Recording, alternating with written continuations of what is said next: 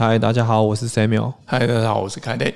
诶，凯雷哥最近有一个，好像有一个 token，嗯，很火红，然后 RDI，ORDI，然后它好像最近发生一个很严重的一个漏洞。对，是可以跟我们讲解一下这个到底发生什么事？OK，呃，首先不是 ORDI 有漏洞，是 ORDI 这个东西呢，源自于所谓的比特币铭文这个这个东西。那铭文，铭文的意思就是它你把它刻在某个东西上面，它金字旁名，然后金字旁在名字的名，很像刻字在石碑那种铭文的意思，就是你刻下去就抹不掉这样的一个意思。那这个东西是今年一月的时候啊，有个比特币的开发者想要用比特币原生的链主链来，也就是说他不想用任何的侧链。或其他的技术，然后直接来实现像是这个以太链上面的这个呃这样的 NFT 的概念。简单的说，它用了一些漏洞。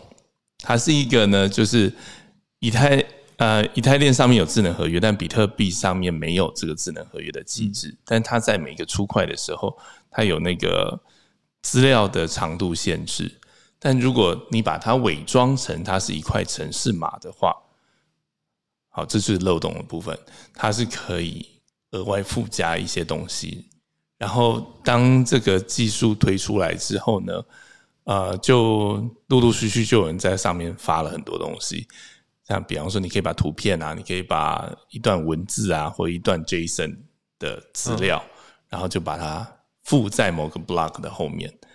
那他们等于说是用这种附带夹带的方式来实现了，呃，它它也不是像智能合约，它比较像是在纸上写下来所有曾经发生过的交易。那如果在以太坊上面，它也有这样的功能吗？还是以太坊事实上就是有所谓的智能合约，那包含像是我们平常所常常听到的代币 ERC twenty，它这个智能合约呢，它就是你可以去。呃，在以太链上面，然后记录说你今天要发某一个 ERC twenty 的 token，然后这个 token 叫什么名字？那它有总共发行量有多少？然后一开始它 mint 的时候会啊，可以 mint 到哪一个 address？然后接下来有 transfer，你可以把某一些 token 从某一个 address transfer 到另外一个 address，然后你就有一个完整的 ownership 的这样的一个历史架构关系。但这个技术呢，其实是啊，就是 Ethereum 的 Smart Contract，然后我们平常是用 Solidity 这个程式语言来写，那直接在这个以太链上面是可以运行的。就是你只要把这个合约发布上去，然后你对这个合约就可以进行所谓的 Mint 啊、Transfer 啊这样的动作。好，这是已经完备的机制，但这在以太链上面才有，比特币的那个区块链上面完全没有这个机制的设计，所以他们用一个很很土炮、土法炼钢的方法，就是把那些资讯呢用 JSON 的格式，然后直接写上去，直接刻在上面。对，刻在上面。对，就像我们今天。我们想要发一个币，然后我要记录说我要给你十块钱，我就在上面写我要给你十块钱。但是它是用 JSON 的格式啊，就是从 A 这个 address，然后 transfer 到 B 这个 address，然后有十个这样子。然后今天如果你要 mint 的话，也是要铸造一个币的话，你也是在上面写说好我要铸造多少个币，然后给哪个 address 这样子。但其实它是一个实验，这个东西离真正能运作的那个程度是还蛮远的，而且事实上它是一个就是夹带在原本的结构的后面，所以它其实就是垃圾，是不是跟以太坊不一样？完全不一样，它好像就是是在主链上面，跟以太坊在智能合约上面，呃，智能合约也是在主链，也是在主链里面，只是以太坊的这个区块里面本来就有智能合约的设计功能。对，本来就有这个功能。B C 原本它就只是账本，嗯，然后我现在只是在原本的账本的后面再多加一些，你知道便利贴，想加什么就 就这样给它偷加一下。对，但也因此造成呃上面的区块就变大了。这样会不会就是很多人都要记一些很奇怪的东西？对，所以矿工来讲，你要处理的资料量就变多了。然后那个挖矿的成本也提高了，然后运算的成本也提高了。但这有一个一个算是 side effect，或者说也有人觉得这从头到尾其实是比特大陆这一些矿机的生产制造商他们的阴谋，因为他就可以卖多一点的矿机给你。哦，就让你一直挖挖不到。对，因为事实上这些比特币的呃矿机制造商，他们的市场是很大的，而且它毛利是很高的。所以我今天如果花一点钱，然后搞一个新的协议，其实能够为我造成的利润是更多的。真的，所以对他们来说是有这样的一个 motivation，他可以刻意去做这件事情，不管这是不是真的。但结果论来讲，就是你原本比特币的链只是拿来记 Bitcoin 的的交易交易跟余额，但它现在被像是被附身了，上面加了很多这个账本里面加了很多便利贴，然后就看起来就很脏乱那个感觉。所以有某些核心的开发者觉得这个东西对它就是个漏洞，因为你可以钻漏洞，所以。才可以做出这个衍生的应用，但它并不是原本这个架构的设计。所以，像这些核心开发者，他就是主张说，呃，maybe 在下一个可能是明年初的新的版本，要把这个漏洞给补强起来。那只要这个漏洞补上的话，所谓这个 Odino 或者是这个 BRC twenty，呃，我们刚讲的这个东西，它有一个名字叫 BRC twenty，这样的 token 的设计呢，呃，理论上应该就不会再能够这样子玩了。嗯，就不能再乱写一些什么东西在后面。对，而且事实上，这个机制它整个配套措施都还没有。首先，你要有钱。如果说你真的是要在比特币原生的链上面发 NFT 的话，那你总要有一个 interface 啊，你要有钱包可以去展现说，OK，我现在有这个 NFT。但是目前也没有这样的钱包机制。那就算是币安他们自己的啊 Web Three 的钱包，他们也是用很 hack 的方式。可能要在明年初才会有一个简单的功能，而且是一个呃功能不完全的阉割版这样子。所以等于说，你有买什么，你自己搞不好都看不到。对它，其实我真的觉得它还在实验室的阶段，而且这个实验到底能不能成功，上到底能不能规模化，都还是一个问题。那也因此呢，在昨天早上十点吧。嗯，那个美国政府的那个治安通报里面，就把这件事情列为是一个资讯的安全的漏洞，然后也给了一个治安通报的那个代码。那这个新闻一出来呢，比特币瞬间狂跌 百分之十，对啊，超凶，四万四直接差到四万，然后当当然接下来就是一整天的那个上冲下洗，乱七八糟。然后 ORDI 这个币更不用说了，它。从上个礼拜从币安上架，诶，是上个礼拜还是上上个礼拜？反正就十一月的时候，最近从币安上架之后，它价格已经从十块钱喷到五六十块钱。对啊，对啊。但昨天有瞬间从五十几块跌到四十几块。对。那这个上冲下洗，说真的，对我们这些造市商来说很痛苦，很头痛。为什么呢？第一件事情是因为它是刚上架的新的币嘛。嗯，这件事情必然为了要 promote 它，好，因为我我做 listing 的动作，我当然必须要支持它嘛。嗯，所以他把他的那个 score 的 weighting 调得很高。啊，就是说所谓的 score 的意思是说，我们今天作为造势商的话，我们要维持最高等级的，好，现在叫做 MM 三，它现在有一二三三级，哦，以前有五级，现在剩下三级，但总之你要维持 MM 三的等级的话。你的 score 就是要在前百分之十，它有分数这样的一个计算方式。嗯，那以一个大币来讲的话，比特币的 score 是你的交易量乘以五。嗯，以太币一样，交易量乘以五。有一些小币呢，呃，我也讲不出来哪一些，但是呃，因为它的交易量很少，所以币安为了要 promote 它，它给了交易的那个 score 就比较大，可以到十五。哦，那十五就是。大币的三倍三倍了嘛，对不对？那你知道 OD 它的这个币的 这个权重有多大吗？不知道，三十，三十。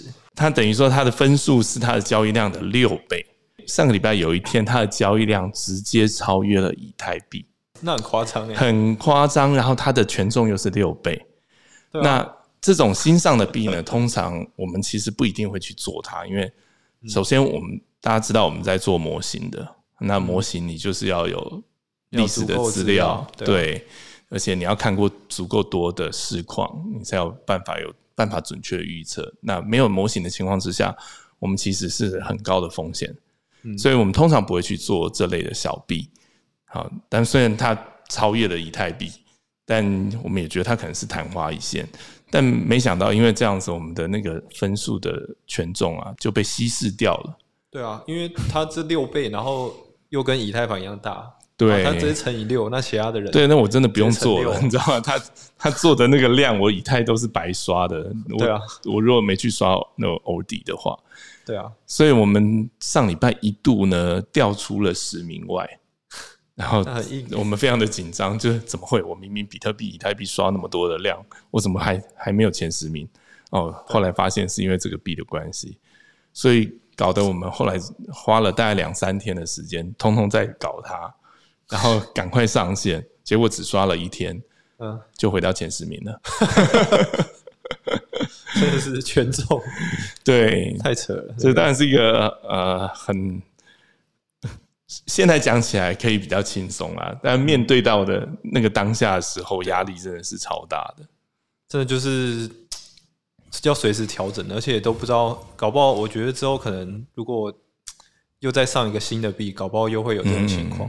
事实上，今天币安又上了啊，那个 Set Set，对，就是 Satoshi，这个这个其实也跟啊，就是 Uniset 这个单位它的平台币，嗯，那这全部其实都跟啊，就是比特币铭文、ORDI，嗯，这些东西是是有关的，所以我觉得这件事情也才刚开始哈。其实我们可以啊持续的观察，因为其实这背后有一个关键的因素，就是你在想说，以太链不是都已经有智能合约，然后还有什么跨链的机制啊，还有很多 L two，好像是这个 Polkadot，还有啊像是。